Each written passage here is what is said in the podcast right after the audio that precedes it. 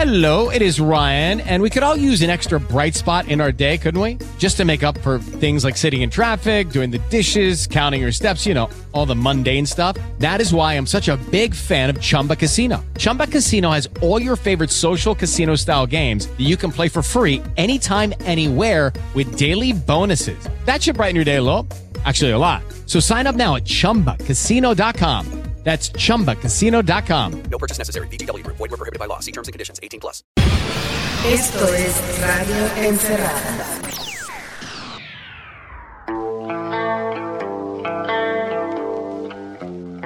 Hoy es jueves 9 de abril. Aunque no lo parece, estamos en vacaciones de Semana Santa, pero sin procesiones ni playas llenas. También estamos cerca de cumplir los primeros 30 días en emergencia nacional por el COVID-19. De acuerdo a las cifras estatales, a este momento son 6 personas las fallecidas por el virus, 14 las recuperadas y 88 casos activos.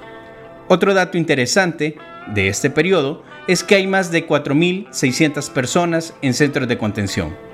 Los procesos en los que algunas han sido llevadas a estos lugares a veces no son del todo claros.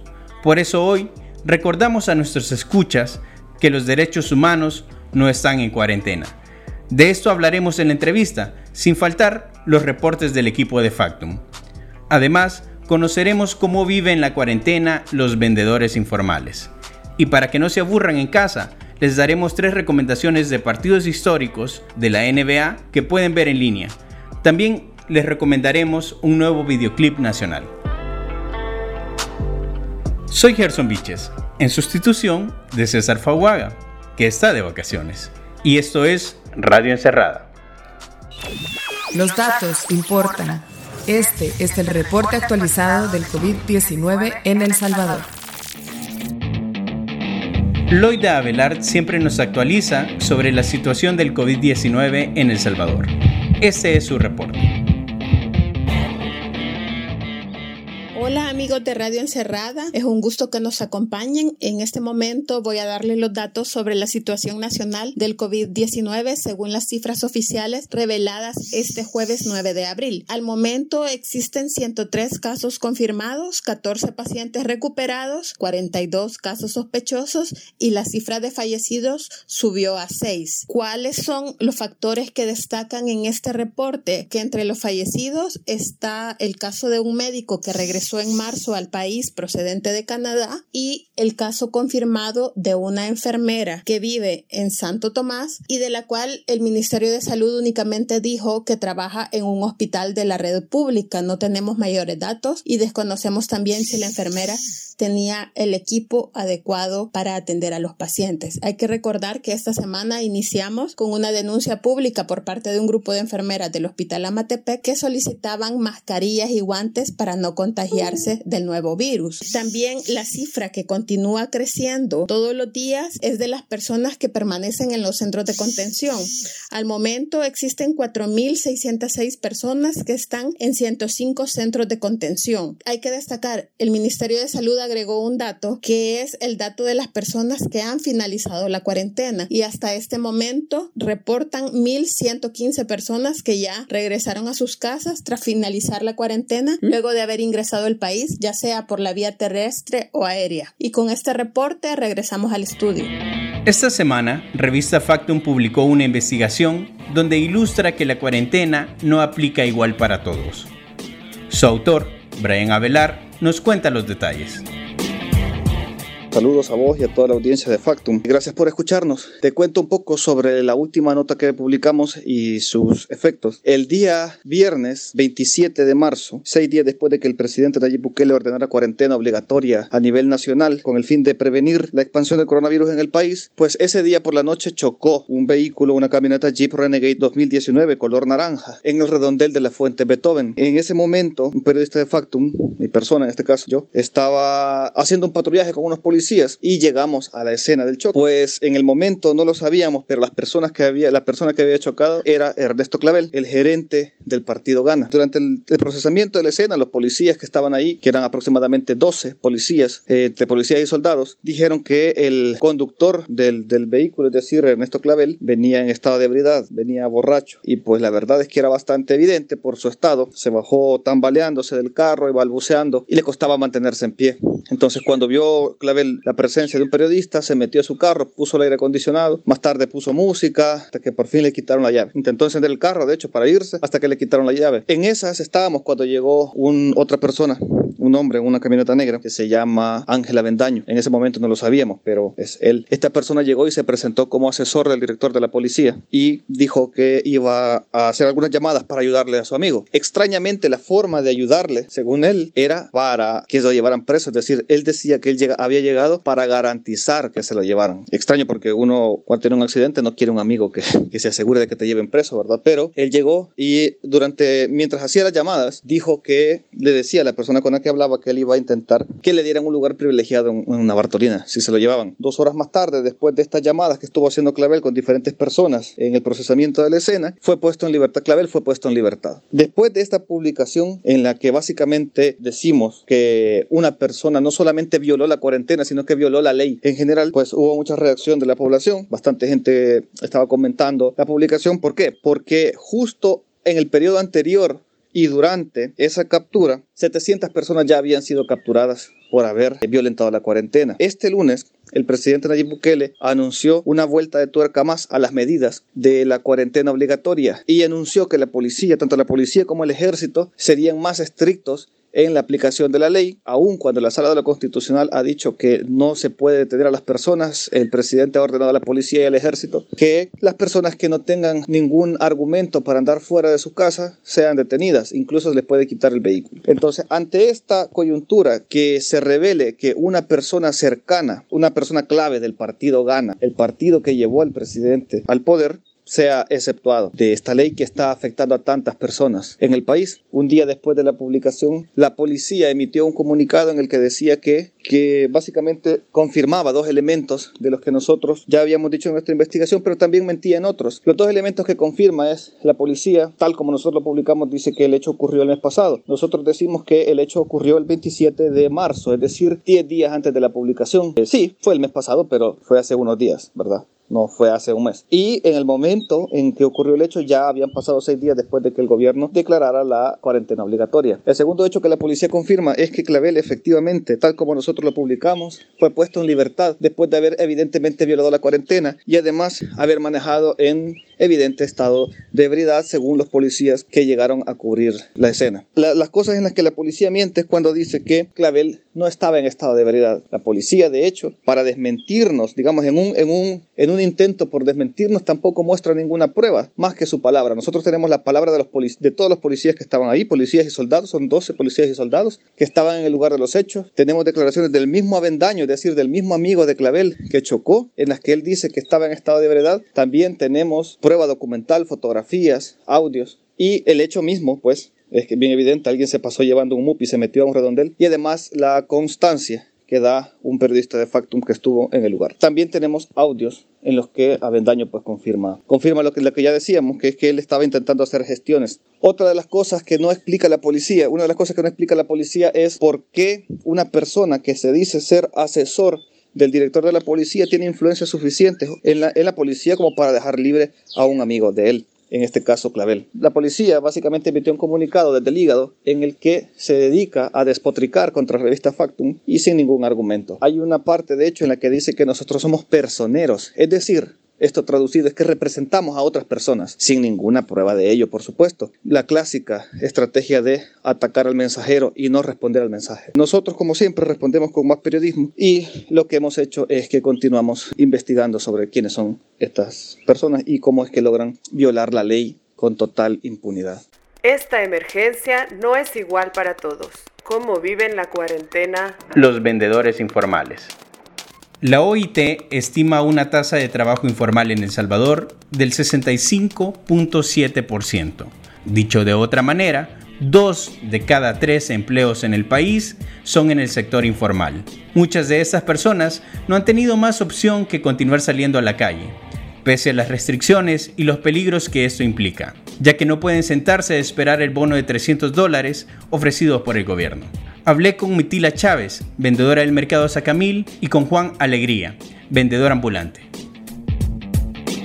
soy de Mitila Chávez, este, estamos ubicados en el mercado Sacamil. Este, pues sí, para comprar voy con guante, mascarilla, trato de comprar lo más rápido que puedo, toda la ventecita, ¿verdad? Para traerla para acá. Y de ahí este, se vende poco porque como casi no entra mucha gente, ¿verdad? Pero gracias a Dios se está vendiendo un poco. Fíjense que sí nos ha afectado un, un poco, ¿verdad? Porque como antes era una cantidad, ahora es otra cantidad, entonces, pues porque uno no puede traer montón porque se va a perder. Como una vez está pensando, si cierran el mercado, este no puede dejar uno bastante venta, porque si uno tiene demasiada venta y lo cierran, va a perder más aún. Aquí dicen que no, que no lo van a cerrar, este, pero como uno a veces se pone a pensar que si sucede algún caso cerca de acá, saber cómo se va a poner la situación. Hasta ahorita no, por aquí no nos hemos dado cuenta que haya pasado algo así. Fíjese que como ando una carta que me ha dado la alcaldía, cuando se suben los policías al microbús, uno enseña la carta que le han dado, ¿verdad? Porque siempre la están pidiendo. Mire, cuando llego a la casa, antes de entrar a la casa, me dejo todo afuera. Antes de llegar, me quito los zapatos y me baño porque ya tengo todo afuera listo, dejo, me baño y ya bañada entra a la casa. Mientras no, no entra. Porque como la gente, las personas compran, se ponen bien cerca de uno. Y como uno no le puede decir no se ponga tan cerca de uno, pues sí, porque da pena, ¿verdad? Sí, así estamos algo cerca, no tan separados. Pero como no es la gran llenazón que se hace, ¿verdad? Porque compran una o dos, así no, no es que se llene tanto. Juan Alegría, yo soy comerciante del sector informal. Yo tengo un puesto ahí en el centro. Desde que comenzó esta la cuarentena, pues yo pues nos agarró así de sorpresa, como dije. Entonces yo no, no, sabía que iba a cuarentena, pues yo no tenía nada de ahorro, nada. Entonces, cerrado y puesto en el centro, pues vi la posibilidad de que cerca aquí, por, aquí cerca vivo, pues ver cómo, ver cómo ganar aunque sea. Entonces mi rutina es que yo vengo a vender en la mañana un ratito, unas, unas tres horas. Si gano mis cinco dólares, pues cinco o seis, mucho que se gana y me voy a descansar la casa. Todo. Y con el bono, pues a mí no me ha salido. He metido como tres veces yo documentos del DUI y nada, nada. Dijeron que el sector informal iba a ser, pues yo en lo personal no he recibido nada. Hasta ahí nomás le puedo decir.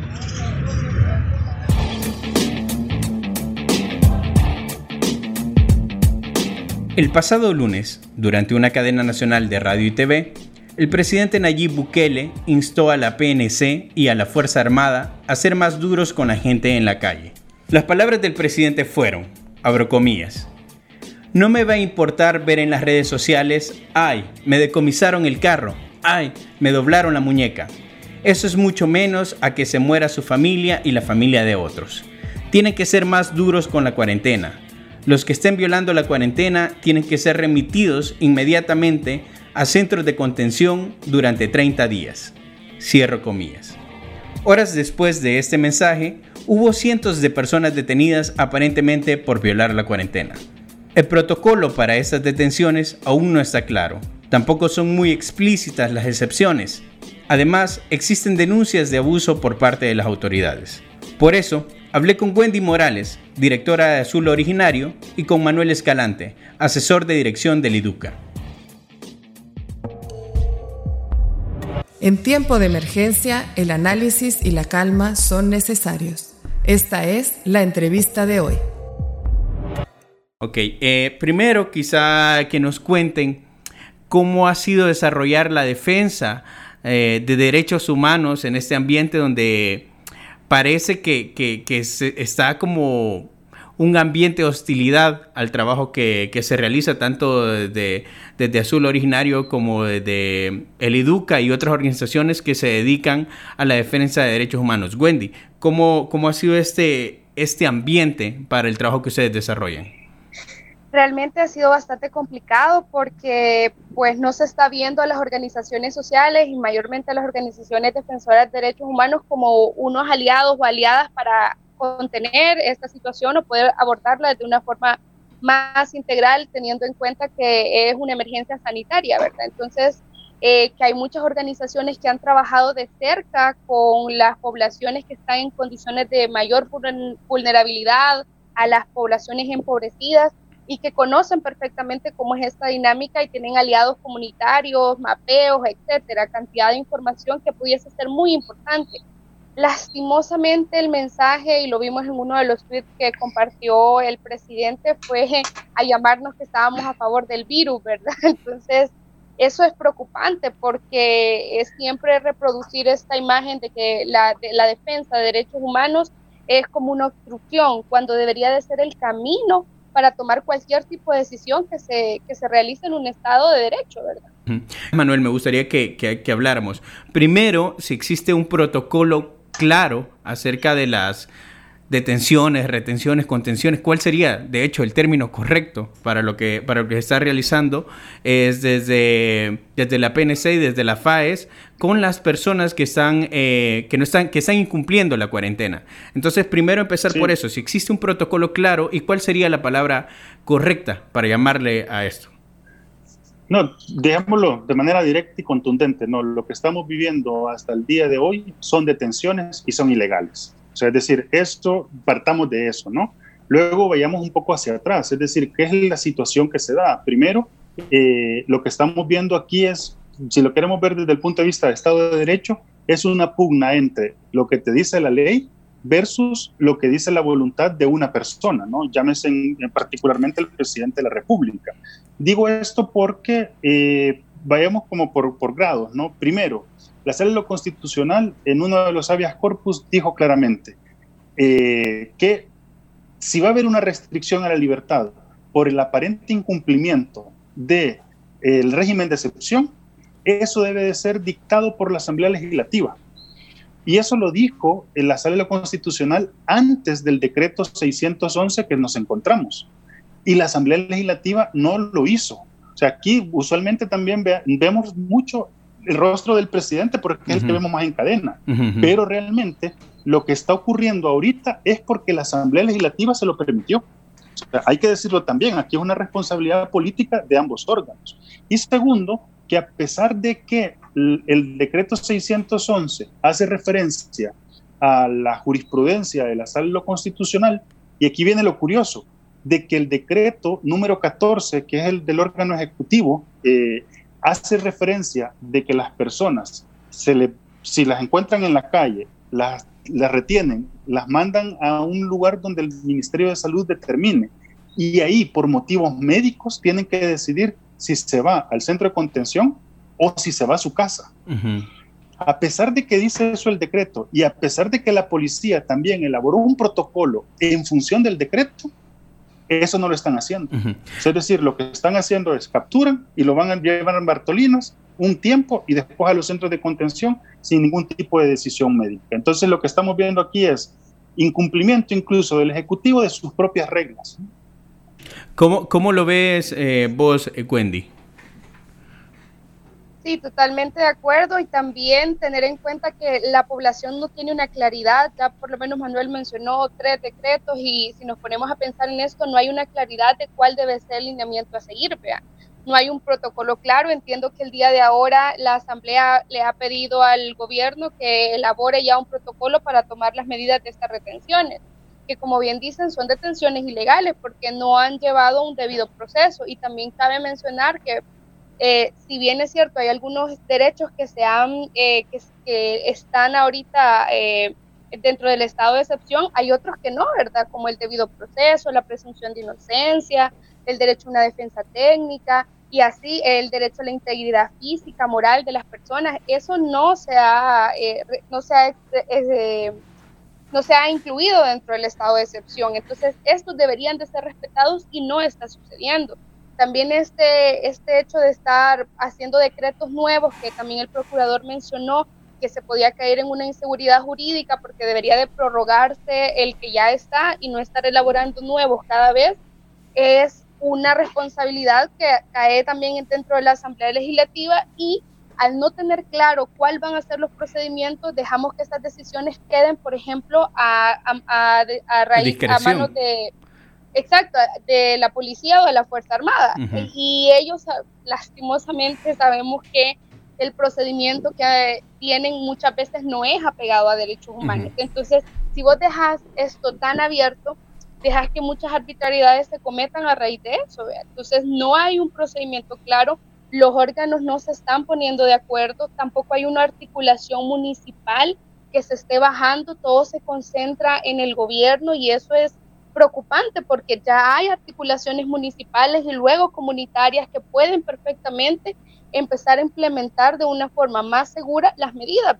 Entonces, creo que esta desarticulación está generando que muchas violaciones a derechos humanos se cometan a raíz de eso. Ahora, eh, una, una, pregunta para ambos, eh, que, que, yo creo que también es, es, importante. Mucha gente tiene la percepción de que cuando se hablan estos temas es como una defensa a que las personas sigan saliendo, que no tomen las medidas eh, de precaución con, con el COVID-19. ¿cómo, ¿cómo, le explicarían a esas personas ustedes que no es ese el, el papel que están cumpliendo? Bueno, yo creo que una, algo que es bien importante es que lo que nosotros estamos tratando de promover es que se respeten los derechos humanos y eso es extensivo para todas y todos. no estamos excluyendo a personas por X o Y situación, sino que eso es incluyente para toda la población. Entonces, partiendo de que somos un Estado de Derecho y que tenemos convenciones internacionales ratificadas de derechos humanos, que deben de garantizarse, para nosotros es importante que la población comprenda que las medidas que se deben de tomar tienen que estar bajo ese enfoque, que se debe de respetar la integridad física de las personas, la integridad moral, que lastimosamente no todas y todos estamos en las mismas condiciones de privilegio para poder pasar una cuarentena en la casa sin salir, vea es poca la población y también hay, tocaba un punto muy importante, Manuel, que es el tema de las comunicaciones, pero realmente cuántas personas tienen acceso a estos aparatos, a, él, a Internet y pueden estar informados por eso. No es la mayor parte de la población. Entonces, eh, yo ya daría un llamado a que seamos muy empáticos, que entendamos que la realidad que nos toca vivir a cada una y a cada uno es diferente y que lo que nosotros tratamos de hacer desde nuestra labor es que se haga de la mejor forma, que tratamos de aportar como lo hemos venido haciendo desde mucho tiempo. Ya Manuel mencionaba que hemos dejado en pausa algunos trabajos o estamos viendo cómo se llevan y que no es fácil, no es nada sencillo porque eh, todas las condiciones ahorita se modifican completamente, entonces hacerle entender a la población que nosotros buscamos contribuir a esta situación desde nuestros espacios y que eso lo hacemos igual para todas las personas. Manuel, pues yo eso, eh, eh, que comparto la reflexión de Wendy, agregaría lo siguiente, y es que primero dejarlo claro, ¿no? Y es, nosotros no es que estamos a favor del virus, como dijo en su momento el presidente, no en su tweet, sino al contrario, lo que nosotros estamos es a favor del ser humano y sus derechos. Eh, en la lógica del Estado de Derecho, no se, el fin no justifica los medios. es decir, si se va a hacer algo, se tiene que hacer bajo una perspectiva de derechos humanos. Sea, como también lo decía Wendy en su momento, o sea, los derechos humanos no son obstáculos, los derechos humanos son la vía para poder reconstruir las políticas públicas. Y en ese sentido, pues también recordarle no solamente al presidente, sino también a su gabinete y a sus seguidores, que el mismo presidente, digámoslo así, está diciendo que lo que defiende es el derecho a la salud. Eh, pues, sea, es decir, que justifica todo lo que está haciendo bajo esa lógica, ¿no? Y pues hay que recordarle también al, gabinete y al presidente que los derechos humanos pues son integrales, ¿no? Ninguno está por encima del otro eh, y todas las personas tienen igual dignidad. Eh, nosotros, como decimos, no hacemos el llamado a que la gente salga a la, calle, porque también somos conscientes de dos situaciones. Primero, que no queremos que las personas se enfermen, ¿no? O sea, es decir, porque salir a la calle puede generar esas condiciones de enfermedad. Y segundo, bueno, hay que también reconocer, tenemos un sistema de salud precario que si esto se sale de control, pues lo que vamos a tener es eh, problemas para atender a los enfermos eh, del virus y problemas para, entender, para atender perdón, a las personas que tienen otros tipos de enfermedades. Que dicho sea de paso, y aquí hago un pequeño paréntesis, no es curioso cómo también los funcionarios defienden estas acciones bajo el tema de la, de, la salud cuando eh, eh, ya, aparentemente han fallecido personas por negligencia médica, incluso dentro de los mismos hospitales. Entonces, mm, pareciera ser que, que, aquí importa más una enfermedad que otras, ¿no? Y que hay personas que tienen que tener más derechos de salud que otras. Entonces, lo que hacemos realmente es un llamado para que, las acciones que se realicen, además de que sean racionales, sean técnicas, no vengan a, destruir, digámoslo así, o a afectar los avances en derechos humanos que habíamos logrado después de los acuerdos de paz. Ok, eh, ya, ya mencionaba Manuel antes de que la cara más visible durante esa emergencia ha sido la del presidente de la República, Nayib Bukele. Sabemos que hay otros, otros poderes también del Estado que están involucrados en lo que se está decidiendo acerca de esta emergencia, como, como, la, como la Asamblea Legislativa. Pero regresando al rol del presidente de la República, que además ha intentado que él ser la única figura validada para poder darnos información sobre la emergencia, en la última cadena que tuvimos de radio y TV, él hacía una llamada, un llamado a la PNC y a la Fuerza Armada para ser más severos, para ser para aplicar con más fuerza o para aplicar o para castigar con más fuerza a las personas que incumplían la cuarentena. ¿Cómo les pareció a ustedes ese, esas declaraciones viniendo del, del, presidente de la República? Bueno, pues primero inconstitucionales, porque en el artículo 2 de la Constitución nos dice que todos tenemos derecho a una integridad física, moral, psicológica, etcétera. Entonces, para empezar, es un mensaje para mí muy erróneo. Primero porque no tenés una policía, una fuerza armada que trabaje bajo un enfoque de derechos y comunitario, y esa es la realidad. Podemos ir a ver las estadísticas de la Procuraduría y es la instancia más denunciada, ¿verdad? Entonces, desde ahí tenemos que partir que estamos dando una indicación a una institución que no tiene un enfoque que, que sea amigable o que esté bajo derechos humanos para poder tratar esta situación.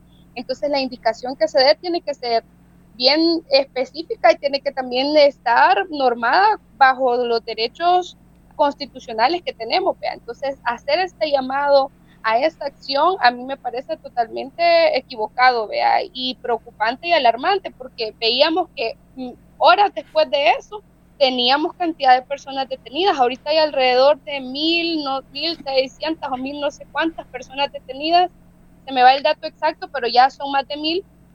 Y este, ¿qué sucede con esto? Estamos saturando innecesariamente un mecanismo que debería de ser utilizado para estas personas que realmente lo necesitan o necesitan estar en un aislamiento.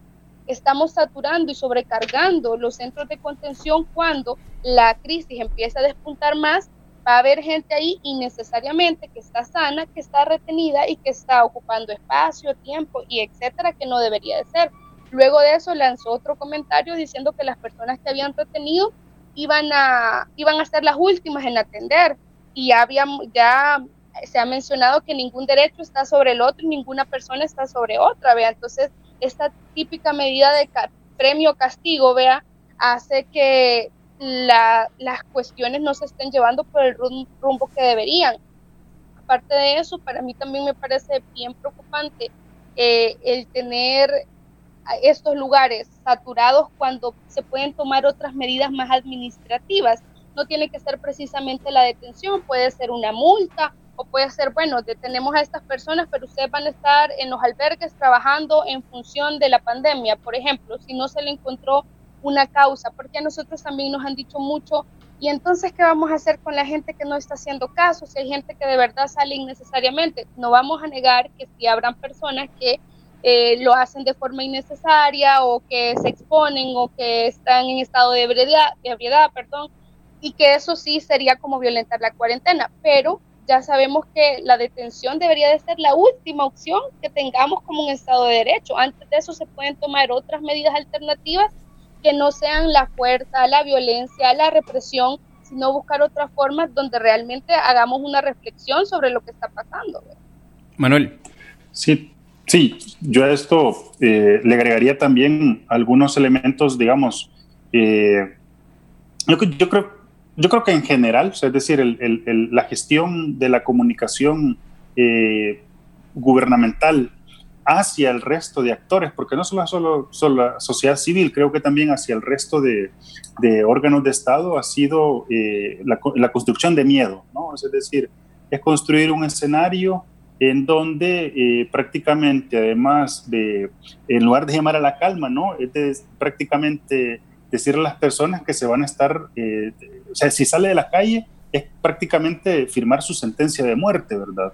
Eh, e incluso porque no solo está el, lo que dijo el presidente últimamente, sino también lo que dijo el mismo ministro de Seguridad hace unas cuantas semanas o días, perdón, cuando mencionó que eh, se iban a meter a los centros de confinamiento para que adquirieran el virus, ¿verdad? O sea, es decir, estaba reconociendo que esos son centros de contagio también. Entonces, claro, el, creo que eh, el Estado está actuando lastimosamente de la manera en como sabe y es en lógica de represión. O sea, no está actuando en una lógica de derechos humanos y ni siquiera en una lógica médica. O sea, es decir, porque aquí a lo que tendríamos que tener es un enfoque médico-científico. O sea, como no solamente está la parte eh, que ya mencionaba Wendy en el tema este de, la, de, de, de cómo deberían de ser utilizados estos centros de contención, sino también todo lo que implica en logística y en recursos para el Estado tener tantas personas ahí. O sea, es decir, eh, y luego también la calidad de la estancia de las personas, porque hay un elemento que también la OMS a nivel internacional, y bueno, se, se, ha dicho, ¿no? Y es que, claro, si, una, si un ser humano está sano, tiene mayores probabilidades para recuperarse del virus pero si el ser humano está debilitado, pues el virus va a ser un poco más fuerte, ¿no? Entonces, claro, si los metes a un centro de contención a esas personas, no tienen suficiente descanso y al mismo tiempo tienen una mala nutrición, y en suma, si algunos tienen enfermedades, no les están dando el medicamento, lo que estás haciendo ahí es un caldo de cultivo de potenciales eh, infectados y al mismo tiempo les aumentas las probabilidades de que estas personas fallezcan por responsabilidad directa del Estado. O sea, es decir, es una situación en la cual también creo que aquí están pensando en el, en el ahora, ¿no? Es decir, en lo que va, va a suceder esta noche y no están pensando en las responsabilidades futuras. Que dicho sea de paso, en la última resolución de la sala ya lo mencionó, toda aquella decisión arbitraria que viole derechos humanos es imputable directamente a la responsabilidad de quien dio la orden y quien la ejecutó. O sea, es decir, aquí a la sala nos está recordando que quienes han estado involucrados en esto pueden ser demandados eh, directamente por los daños que puedan sufrir las personas. Ok, para ir finalizando esta, esta plática, eh, Wendy Manuel, quisiera que me que nos dieran algunas cosas a tomar en cuenta, algunos elementos a tomar en cuenta eh, cuando alguien es detenido y cree que ha sido detenido de forma arbitraria. Wendy, ¿cuáles serían esas cosas que hay que tener presentes? Bueno, primero eh, que se pueda hablar algún abogado, ya sea particular, y si no tienen abogado particular, pues que se hable a un abogado de la Procuraduría que se le asigne y que se le dé asistencia técnica, ¿verdad? Para, para que él conozca cuáles son los derechos que deben ser respetados y cuál debería ser el debido proceso en este caso. Eh, también pedirle a la población, vea, que en la manera de lo posible puedan estar informados. Por ejemplo, nosotros desde Azul hicimos una pequeña guía, protocolo de qué hacer en caso de una retención y detención que pueden ver en la página de Azul, de Azul Originario y ahí donde mencionamos algunos de los derechos que siguen vigentes a los cuales se pueden apegar, que yo ya antes lo mencionaba, vea. Eh, idealmente que las personas que salgan por alguna necesidad, pues que tengan alguna identificación donde ellos puedan que van a comprar o que van a alguna cita o alguna cuestión de urgencia y de importancia. ¿Y qué? Porque nosotros, y es algo que hay que decirlo, damos muchas medidas que eh, en, el ideal deberían de ser cumplidas, pero la práctica es que eso no sucede, que igual aunque uno cite, mencione y todo eso, esto va a pasar. Entonces, la mejor medida que uno puede tratar de hacer es no salir en la noche porque hemos visto que algunas de las detenciones están siendo mayormente en el lapso de la noche, entonces evitar un poco eso, sino que las actividades que uno pueda hacer, que trate de hacerlas en el día. Yo sé que es bien difícil pedirle a la gente que se quede en casa porque sabemos que las condiciones no son iguales para todas y todos y que no toda la gente puede hacerlo, pero en la medida de lo posible por la seguridad debemos de pero si no, pues hay que abocarnos al debido proceso que está en el artículo 11 de la Constitución, a la presunción de inocencia que está en el artículo 12, a, la, a respetar la integridad física, moral, que está en el artículo 2 de la Constitución. Entonces, tomarnos de estos artículos para decir, miren, ustedes deben de llevar un procedimiento, vea que la información del oficial sea clara, porque te detienen, a dónde te van a llevar detenido, que, puedas tener tu teléfono celular para comunicarte con tu familia o con alguna defensa técnica, como ya lo mencioné, y pues bueno, que, que no vayan a firmar ningún documento, vea porque ya hemos tenido casos que les, les piden que firmen como que por voluntad o, o, que ellos de verdad estaban violentando la cuarentena cuando no ha sido el caso y la gente en los nervios lo hace, vea.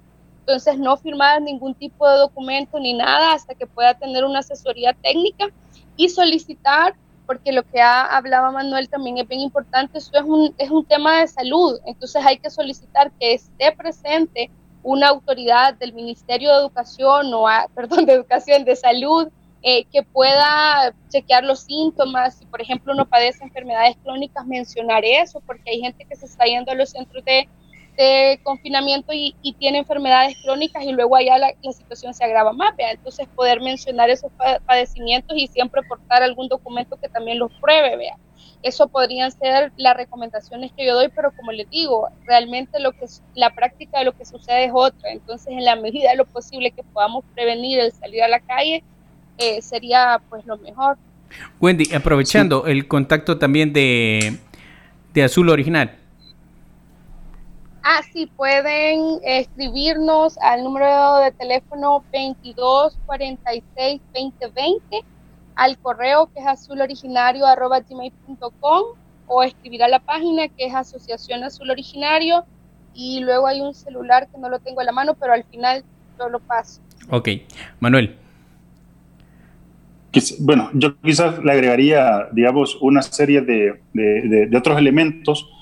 Voy a hablar más de la práctica personal, ¿no? Porque aquí también difícil lanzar eh, protocolos generales cuando eh, es más la experiencia de lo que uno ve en el, en el, terreno, digamos.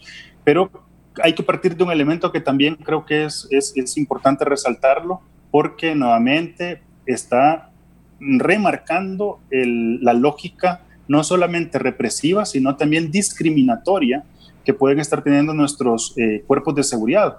Cuando el ministro de Defensa dijo en una, eh, en una entrevista que eh, ellos tenían la capacidad de identificar si las personas mentían o no, ¿no? Que, que, los policías y los soldados identificaban las mentiras, ¿no?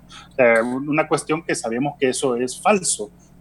sin embargo, pues lo que nosotros, o particularmente lo que estoy haciendo es, primero, como ya lo decía Wendy, salir por las mañanas, no salir ni por las tardes ni por la noche, sino salir por las mañanas, eh, obviamente ir a hacer la, eh, salidas únicamente para las acciones que estarían justificadas, que podríamos decir son tres, ¿no? Que es el tema de, la, de comprar alimentos, comprar medicamentos y cualquier tipo de emergencia médica.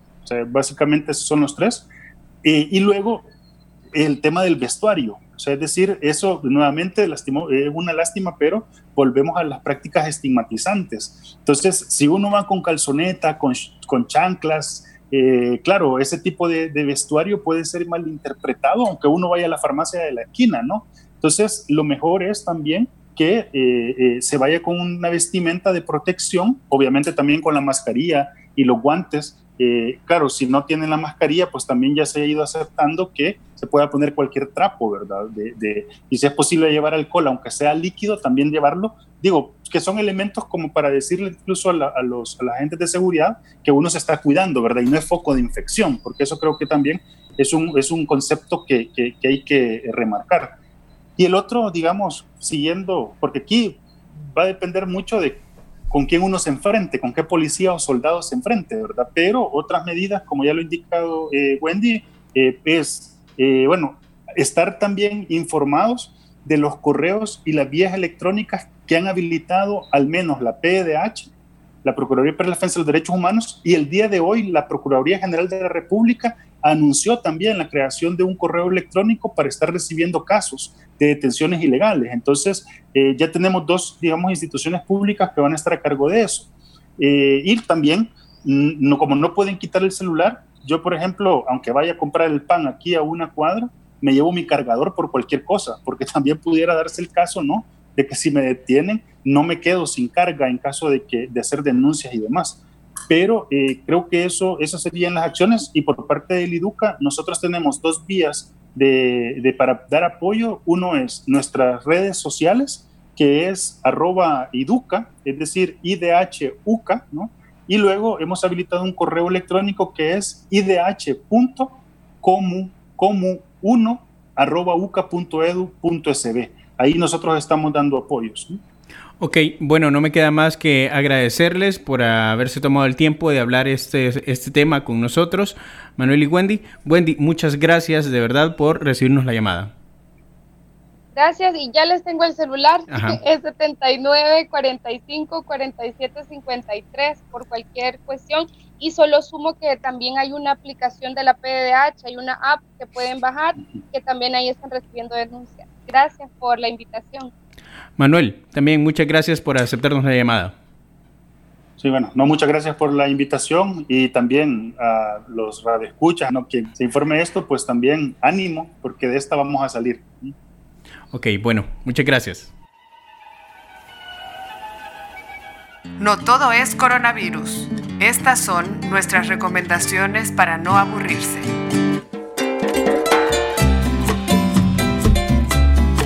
Esta semana les tenemos dos propuestas culturales para no aburrirse en casa. La primera es del cantautor salvadoreño Carlos Galicia, quien estrenó el video de su tema Al otro lado. Nos enlazamos con él para ahondar sobre esta producción. ¿Qué hubiera pasado si hubiera llegado ya del otro lado? Así que Galicia, bienvenido. Muchas gracias por la invitación a Factum, a vos, que, siempre estás pendiente de todo lo que pasa en esta escena. Ok, maravillosa. contanos, Galicia, acerca de, de esa nueva canción, Al otro lado, y del nuevo video que recién estrenaron la noche de ayer. Mira, eh, ¿qué te puedo contar? Al otro lado es una canción que ya tiene básicamente tres años de haberse hecho. Em, nació de, del ánimo de, de, que nadie le canta a la gente que se queda en el país. Por lo general todo el mundo le canta a quien está afuera y, es comprensible, pues es un target interesante, pero eh, nadie se acuerda de los que se quedan aquí a hacerle frente a, la vida, al, diario vivir del, salvadoreño, que, con todas las vicisitudes que tenemos a diario, eh, le, hacemos frente, pues hemos decidido que este es nuestro lugar y, y aquí es donde nos gusta estar y por lo tanto vamos a luchar contra viento y marea para seguir estando donde tenemos que estar, donde nacimos. Ahora, eh, contanos también de, del video que lo hiciste con Jorge Cortés. Y bueno, es un video interesante porque además de, de los artistas que aparecen, también aparece gente conocida de la, de la escena musical salvadoreña y también de, la, de los deportes en El Salvador. Contanos de eso, Galicia la verdad es que el, video fue un sueño desde un principio.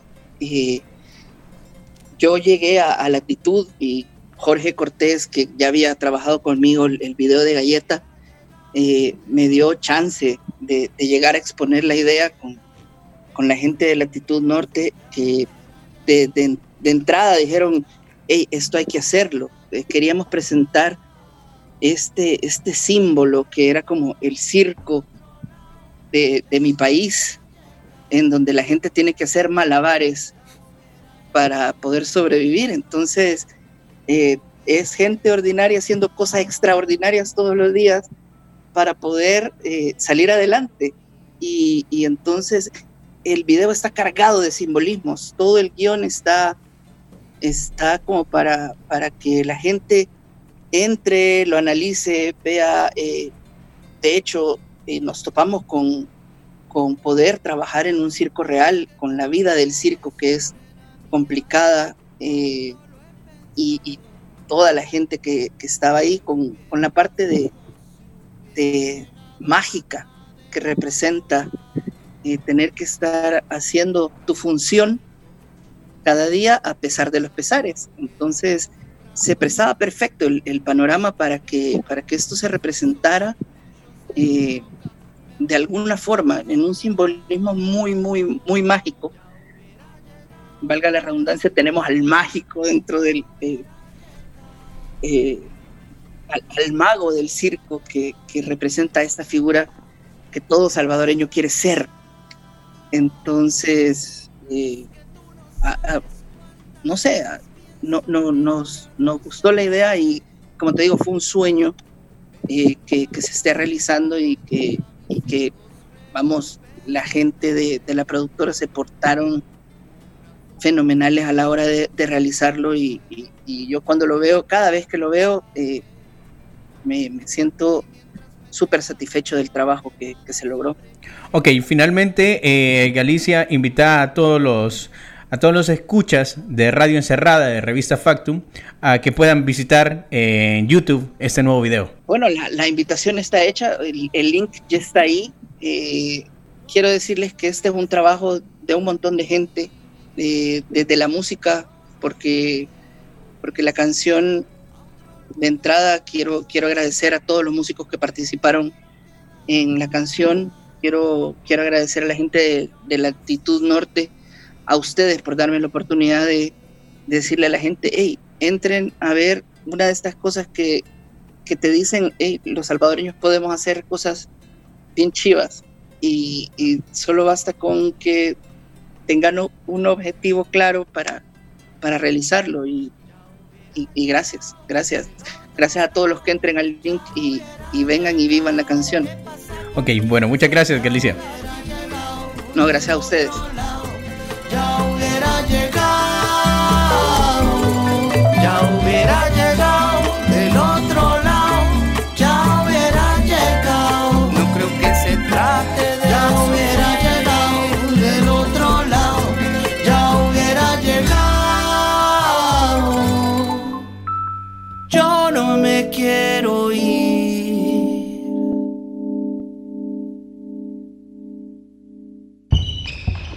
No todo es coronavirus. Estas son nuestras recomendaciones para no aburrirse. La segunda opción de recomendación para no aburrirse en casa son tres partidos históricos de la NBA que pueden verse en YouTube. Para esto, no hay persona más indicada que Manuel Martínez, una de las leyendas de El Salvador en narración de partidos de básquetbol.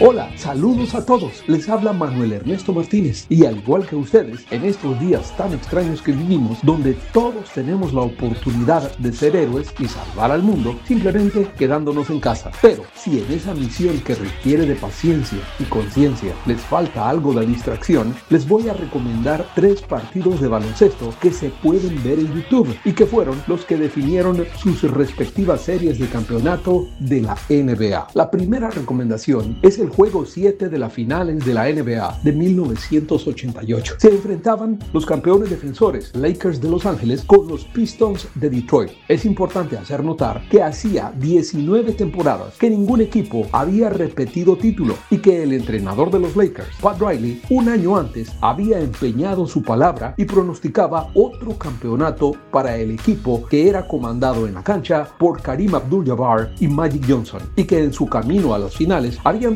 despachado en tres juegos a los Spurs de San Antonio, a los Jazz de Utah, de Karl Malone y John Stockton, y en finales de conferencia vencieron a los siempre aguerridos Mavericks de Dallas de Rolando Blackman y Mark Aguirre. El segundo partido que les recomiendo es el juego 6 de las finales de la NBA de 1996. Era el retorno de Michael Jordan al baloncesto después de intentar jugar béisbol con los Medias Blancas de Chicago. Ese año los Bulls pusieron la impresionante marca de 72-10 en la temporada regular y se enfrentaron a los Seattle Supersonics en las finales, quienes habían superado en los playoffs a los Kings de Sacramento 3 juegos a 1, barrido a los Rockets de Houston 4 a 0 y batallado al máximo de 7 partidos con los siempre competitivos Jazz de Utah. Por su parte, los Bulls habían tenido en las series de playoff ese año una marcha arrolladora y habían ganado 3 a 0 al Heat de Miami, 4 a 1 a los Knicks de Nueva York y 4 a 0 a los Magic de Orlando. Lo interesante de esta serie es que con el dominio de Chicago ese año en la temporada regular y playoff eran ultra favoritos para ganar las finales. Y cuando todo parecía indicar que barrerían la serie, ya que habían ganado los primeros tres partidos de las finales de forma consecutiva, en los juegos 4 y 5 ganaron los Supersonics de forma convincente llegan al sexto encuentro con la moral en alto y desafiando pronósticos. De este partido hay que destacar la actuación de Dennis Rodman, recuperando balones en los tableros, tanto a la defensa como al ataque. Pero sobre todo, es un juego imperdible porque les da la oportunidad a los que no vieron a Michael Jordan en los años que forjó su leyenda. Mi tercera recomendación es el séptimo juego de las finales de la NBA del año 2010 y que también pueden encontrarlo en YouTube. Y en esa serie se enfrentaron los Celtics de Boston con los Lakers de Los Ángeles. El equipo de Kobe Bryant era el campeón defensor, pero tenía una cuenta pendiente con esos mismos Celtics porque dos años antes ellos los habían vencido en las finales del 2008. Además, ha sido el último capítulo de la rivalidad que tienen estos equipos que son los que más títulos de la NBA acumulan en su historial. 17 para los Celtics, 16 para los Lakers de Los Ángeles. Y para sus respectivos fans, no hay mejor partido para ver que un Boston contra Lakers. Espero disfruten de estos juegos y les ayude a distraerse y pasarla bien en estos días donde lo más importante es quedarse en casa. Por su atención, gracias. Les habló Manuel Ernesto Martínez.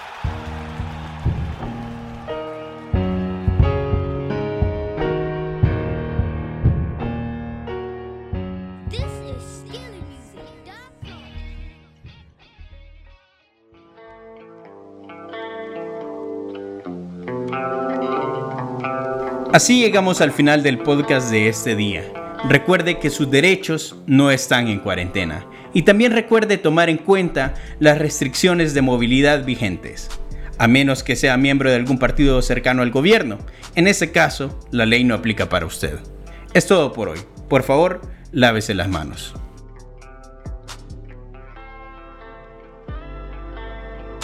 Radio Encerrada es un podcast de revista Factum. Hey guys, it is Ryan. I'm not sure if you know this about me, but I'm a bit of a fun fanatic when I can. I like to work, but I like fun too. It's a thing. And now the truth is out there. I can tell you about my favorite place to have fun Chumba Casino. They have hundreds of social casino style games to choose from, with new games released each week. You can play for free anytime, anywhere and each day brings a new chance to collect daily bonuses. So join me in the fun. Sign up now at ChumbaCasino.com. No purchase necessary. Group. Void were prohibited by law. See terms and conditions. 18 plus.